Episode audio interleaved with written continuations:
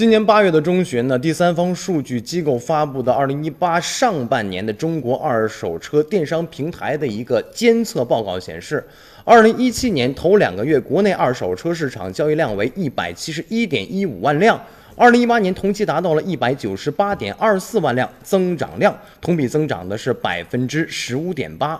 预期呢，二零一八年国内二手车交易量将持续的一个放大。在二手车的电商平台当中，上述报告显示了二手车电商发展非常迅猛，人人车以百分之四十六点七的市场份额，超过了这个呃瓜子二手车，占到了行业的第一，达到了这个 C to C 的一个二手车平台的电商第一的位置。这个二手车瓜子二手车是占到了百分之三十八点九。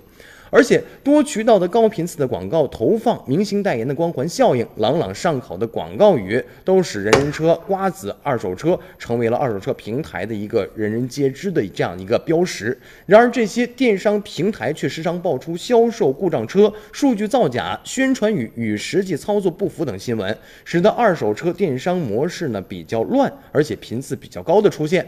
损害用户利益的行为无分岗位职级，一经查实立即辞退。在二零一六年十二月初的时候，人人车全员收到了 CEO 李健发来的邮件。这封内部的信针对的是此前重庆车主雷先生发帖表示，说在人人车平台上购买了一辆事故车，经过媒体报道以后，人人车是全款退车，并赔付了雷先生的相应的损失。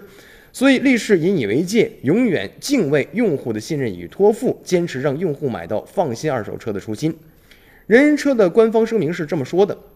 但是这个电商平台宣称啊，四二九项四百二十九项专业检测仍然没有把好关键这一关呢。